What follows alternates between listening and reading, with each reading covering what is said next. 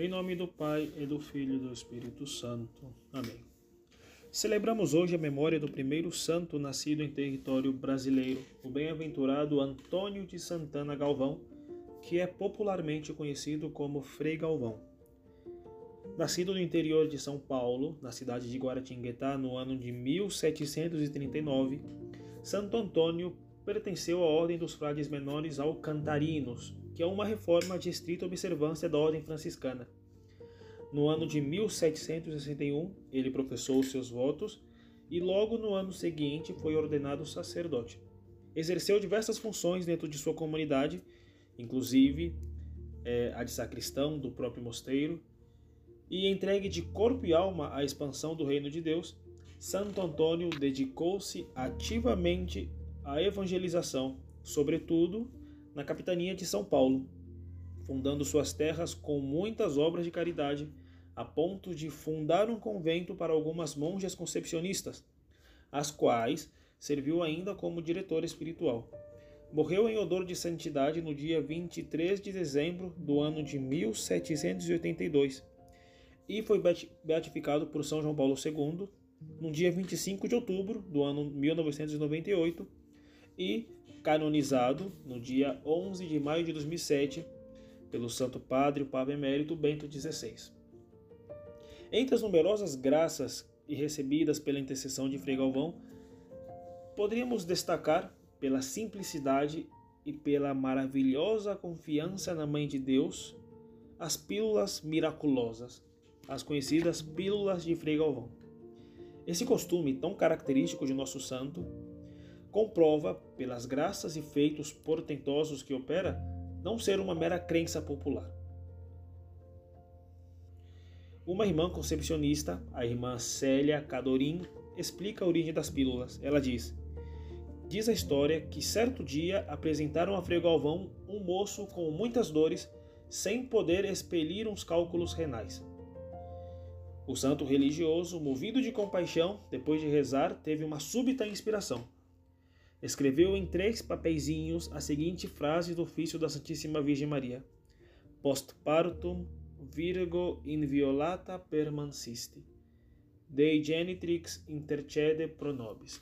Ou seja, depois do parto a Virgem permanecestes intacta. Mãe de Deus, intercedei por nós. Então enrolou os papeizinhos em forma de pílula e deu ao jovem para que os tomasse como remédio. Logo depois, o moço expeliu um grande cálculo e ficou curado.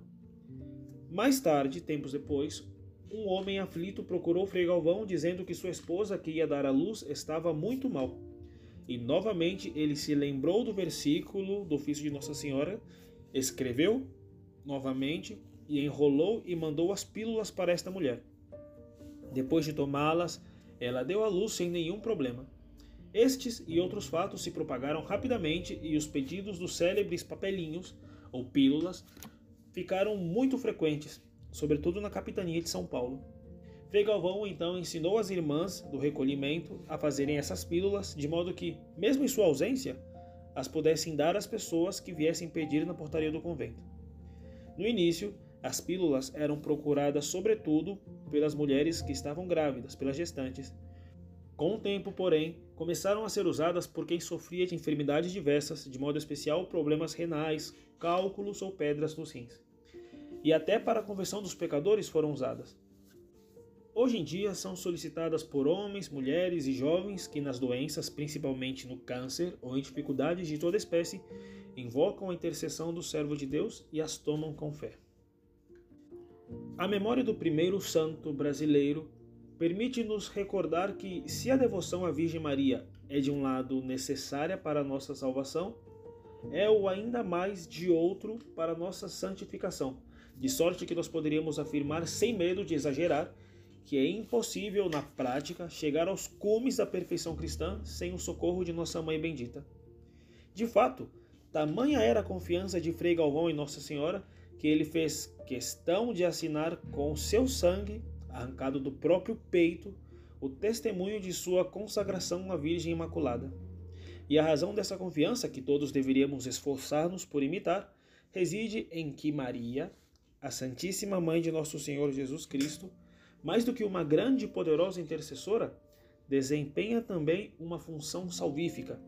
Se foi por ela que o Filho de Deus veio ao mundo, é também por ela que o Cristo entrará em nossas vidas, e é por intermédio dela, enfim, que nós encontraremos o caminho para chegar a Jesus.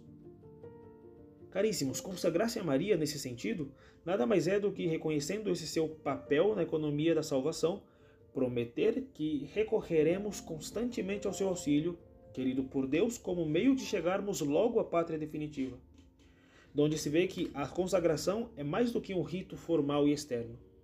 É, antes de tudo, uma disposição interior de confiança amorosa que nos leva a invocar sempre a Virgem Maria como seguro refúgio contra os perigos e socorro oportuno na hora das nossas necessidades.